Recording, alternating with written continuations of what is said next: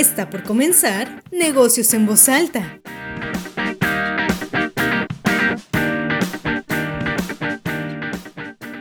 Hola, ¿qué tal amigos de la revista Decisión?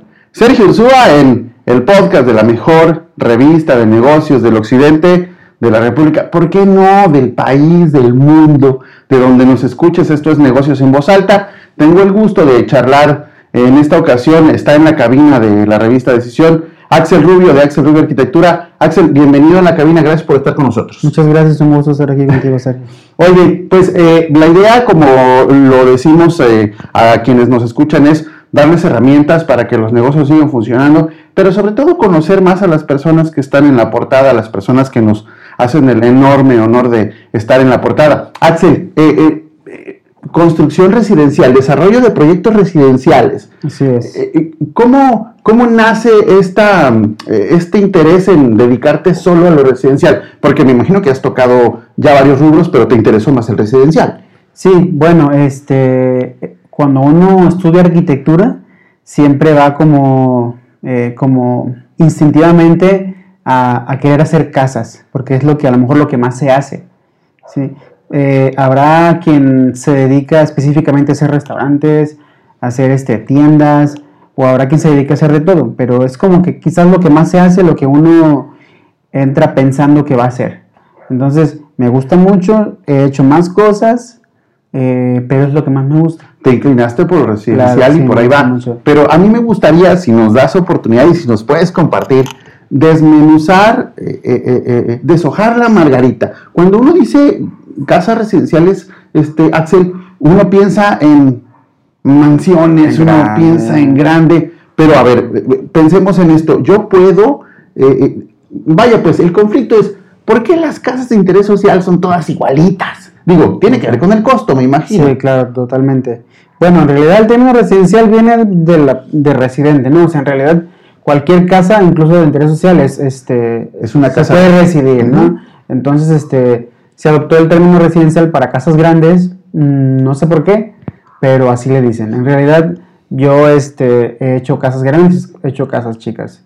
Con tu opinión de experto, a mí lo que me gustaría que nos explicaras y que nos hicieras entender es, puedo en un espacio menor, no digo chiquito, no digo una casa de, que, que, no se puede residir, como dices tú, puedo yo tener una casa pequeña con, con un diseño arquitectónico de casa grande. Sí, 100%. Lo que, lo que te hace la casa grande, aparte de las dimensiones, eh, regularmente son los acabados. O sea, lo que te hace caro, pues, una casa grande, una casa que, le llaman residencial. Los acabados que es este, gran parte del costo de la, de la casa, pero los mismos materiales se pueden meter en una casa pequeña, en una casa mediana, en cualquier tipo de construcción. Para mí lo más importante, más que los acabados y los espacios, es la funcionalidad del espacio. Eh, por más chico que sea, o sea, uno, casi todos estamos acostumbrados, digo, la mayoría de la población venimos de, eh, de casas pequeñas, son, es muy poco el porcentaje que, que, nació en una casa grande o está acostumbrado, entonces este, estamos acostumbrados a vivir en espacios pequeños. De hecho, incluso las casas grandes de aquí son pequeñas comparadas con espacios de otros países, ¿no? las casas grandes de otros países no se comparan con las de aquí, pero es a lo que nos acostumbramos. Pero en una casa pequeña sí se puede, sí se puede hacer una casa tipo residencial, como la llaman, con acabados lujosos, eh, pero yo 100% me enfoco en la funcionalidad. Sí se puede tener una casa funcional, una casa digna, un espacio bien, 100% habitable en una casa pequeña. O sea, tengo un terreno digamos, pequeño, en, lo que se puede decir pequeño, pequeño podría ser, lo que es pequeño para unos puede ser grande para otros, pero tengo un espacio pequeño, quiero darle un enfoque distinto a una caja de zapatos con ventanas, te llamo y nos desarrollas un proyecto funcional y que tenga otra vista, entonces. Así es, exactamente. Los terrenos son literalmente ortogonales, o sea, rectangulares la mayoría. Eh, un terreno pequeño vamos a hablar de un 6 por 15, hablemos, De, hablemos de medidas reales, ¿no? Hay proyectos que, que, se han hecho de esas medidas incluso más pequeños de 4 por, 4 por 15 que han ganado premios nacionales de arquitectura porque son pensados, realmente son pensados en el habitante y no en lo que, no son pensados como negocio. Entonces yo creo que ahí radica la diferencia. La caja de zapatos se puede, se puede hacer que funcione bien y no nada más que se vea bien. Sí, o sea, yo digo, yo lo decía para nada en un término despectivo, sino en el sentido de que siempre lo mismo. Es sí, claro, sí, el pasillo y, el cuartito y, acá y el patio y se acabó. Sí, no. Tú te estás especializando en en, en darle otra vida a ese terreno. En, que sea funcional. Porque uno vive, pero no, este, no, no, necesariamente en un espacio digno. O sea, los espacios te dan una sensibilidad, te dan un, un ambiente. Entonces, este, se puede vivir en un espacio pequeño, pero muy bonito, muy funcional, y uno va a vivir mejor, va a tener una mejor calidad de vida que, aunque sea... Hay casas muy grandes con acabados lujosos que no necesariamente se vive bien ahí. Sí, porque este, oye, la casa grande y tengo que subir la escalerota y vengo cansado de la chamba y oye, no, o sea, un, eso. un detalle que, yo tomo muchísimo en cuenta es este, y que todos los arquitectos o todos los constructores deberían de tomar en cuenta, este, el tema del, clima, del el sol, el viento, todo eso, pues es lo primerito que te enseñan en la carrera, pero no todos lo aplican, no todos lo entienden, no todos lo adoptan. Eh, entonces muchas construcciones grandes eh, tienen ventanas gigantes, ventanales que se ven grandes, hacen que la casa sea muy lujosa. Entonces costó muy cara, está muy bonita, está en una zona muy prestigiada, pero está con la fachada hacia el sur, con un ventanal gigante. Entonces todo el día, todo el año te pega el sol y no puedes abrir tu persiana eh, porque está muy caliente adentro o tienes aire acondicionado todo el tiempo porque quieres que esté fresco. Y el cristal pues transmite muchísimo el calor para adentro todo el año. Entonces es un espacio que yo digo que no está bien diseñado, no es, no es funcional. Sí, porque el asunto es que la teoría se las dan a ustedes, que son los que construyen, pero al final de cuentas el cliente es el que compra el terreno o va, o va a comprar el terreno y había que explicar eso al cliente. Ustedes en Axel Rubio este, Arquitectura se dedican a esto, en asesorar al cliente también. Claro, siempre yo cuando estoy planteando un proyecto con alguien, siempre les explico, les voy a, les quiero proponer un proyecto que les funcione, que les guste y que sea para siempre. No que después de que se termine, de que después de que se las entregue, no, no les gustó algo, no les funcionó algo y tienen que volver a invertir. Así hay muchas, muchas personas que al final no les gustó o por evitar problemas con el constructor, pues deciden seguirlo así y al final le terminan modificando lo que no les gustó. O están los que compran una casa ya hecha que les gusta o porque tienen solamente crédito para eso y entonces tienen que modificar y aparte del gasto que hacen de la inversión de la compra tienen que modificar. Y ahí es donde se van los, los pesos, pero de manera impresionante, ¿no? Sí, no, pues el tema de la, de la inmobiliaria es muy, muy costoso. O sea, construir sí sale muy caro. Pero eh, es una buena inversión. Claro, es, es, una inversión para siempre. Claro, entonces así tendría que ser. si es una inversión tan grande y para siempre tendría que, tendría que funcionar al 100%, tendría que gustarle a la gente. La clave, la, la, clave, Axel, es funcionalidad. Funcionalidad, 100%, sí. Tu, casa tiene que funcionar para ti. O sea, voy a suponer, déjame decir una locura, este, ya, hablé con, con, me voy a casar, ya hablé con mi novia, vamos a comprar lavadora y secadora. Pues, ¿para qué quiero patio grande? Porque no voy a tender ropa, ¿no? O sea, hablamos de cosas así de específicas. Exactamente. O sea, dependiendo de las, las necesidades de cada cliente, obviamente. Pero No sé, un ejemplo, hablando del patio de servicio. Eh, la mayoría de los patios de servicio están pegados a, la cocina. Desde casas grandes hasta casas pequeñas. Sí, sí, sí. En el patio de servicio ponemos la lavadora y la secadora. Este, está el lavadero donde muchos lavan ropa, etcétera, etcétera. Los cuales no siempre tienen relación con la cocina. O sea, lavamos ropa, pero los, los trastes los lavamos en el fregador. Por no decir que nunca tiene relación con la cocina. Exactamente. Entonces, Ahí es donde me pregunto, ¿por qué, ¿por qué está pegado a la cocina? ¿Por qué no buscamos este, diseñar de modo de que tengan relación directa con las recámaras? Porque la ropa siempre está en cerca de un closet junto a una recámara. Y sí, a veces le cae muy bien un patiecito a la cocina para sacar la basura, para tener este, el boiler, el recogedor, etcétera, pero no necesariamente tiene que ser un patio de servicio como el que siempre dejan para lavadora y secadora. Sí, ese es, a lo que me refiero con que tiene que ser funcional que era algo de lo que comentábamos al inicio, que es, ¿por qué igual siempre? ¿Por qué ya sabes qué es el hueco del refri, el hueco de la estufa, la puerta del patio, sales, el... O sea, eh, eh, yo creo que lo que ustedes pueden hacer es decirle a los clientes, mira, vamos innovando, vamos haciendo las cosas diferentes. Y, y, y pues, o como hacen en Estados Unidos, yo tengo algunas nociones, dicen, nuestro cuarto de lavado está en el segundo piso arriba de los uno de los cuartos. ¿Por qué? Pues porque ahí entrará ropa y sale. Digo, ¿para qué me.? No tienen que pasar por la sala, por la cocina, por el comedor. Con una canasta llena de ropa húmeda. O sea, estamos hablando, amigos que nos escuchan, de asesoría integral pero sobre todo de, tener valentía. Vamos, vamos con Axel y digamos, a ver Axel, métele diseño aquí, métele, él tiene toda la experiencia y, y métele y ver qué podemos hacer. Porque, bueno, y, puedes hacerlo en cualquier lado. No, estás en Manzanillo, pero abarcas a donde nos llamen. Sí, a donde nos llamen, exactamente. Oye, oye, Axel, pues es interesantísimo esto que nos dices, porque además, pero a ver, ¿por qué arquitectura? ¿Por qué estudiaste arquitectura? Bueno, eh, tengo la fortuna de que desde siempre me nació. Hay cosas que a uno le gustan con el tiempo otras que a uno le nacen desde chico o en algún momento de la vida.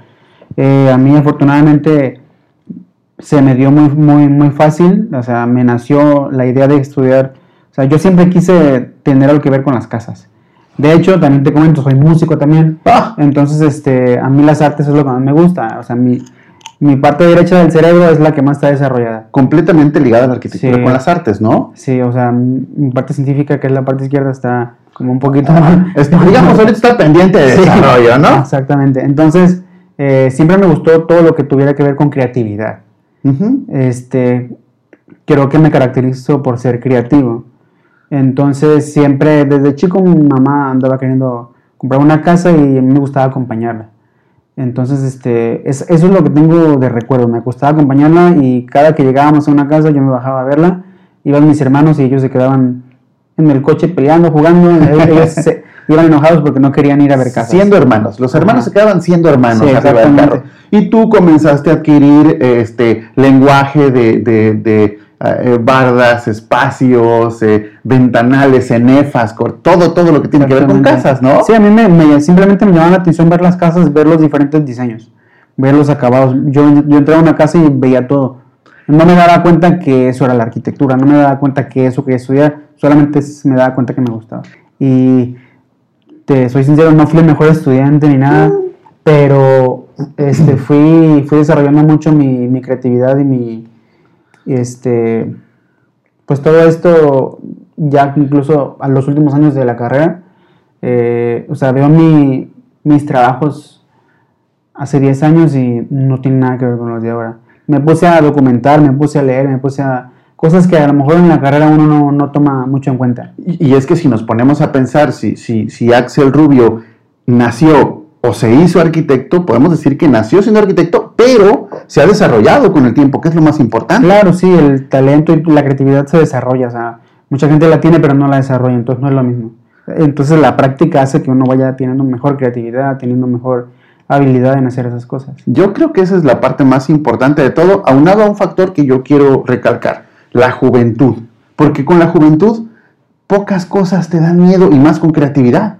O sea, es arriesgarse, es animarse ojalá lleguen muchos clientes con ganas como las que tú tienes y que se dejen, porque luego nosotros como clientes nos da miedo, ¿no? ¿Cuántos habrán dicho, ay Axel, no, espérate, este, ponme el paticito? Le decía, no hombre, no se preocupe, lo hacemos de esta manera. Bueno, pues ojalá, ojalá pase mucho eso. Oye, y pasamos a la parte pues más personal del podcast donde nos gusta conocer más a la gente. Eh, preguntarte, nos subimos a tu carro, tú, tú, tú enciendes el carro, tu teléfono se conecta con tu equipo de sonido, ¿Qué música escuchamos si nos subimos a tu carro?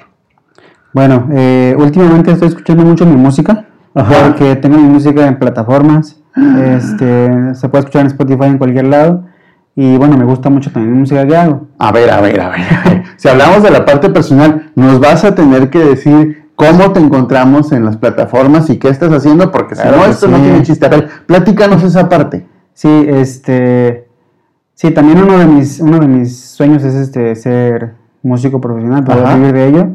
Y bueno, tengo 15 años como músico, pero como músico ya pues, profesional, dedicado al 100%, poniendo mi música original y todo eso, pues tengo que desde que empezó la pandemia en realidad. Eh, la pandemia nos ha empujado a hacer cosas diferentes, ¿no? ¿no? Nos dio mucho tiempo, bueno, a mí me dio mucho tiempo de pensar y analizar qué es lo que quería yo siempre quise ser, aparte de arquitecto, siempre, o sea, yo estaba dividido en dos, literalmente la arquitectura y la música.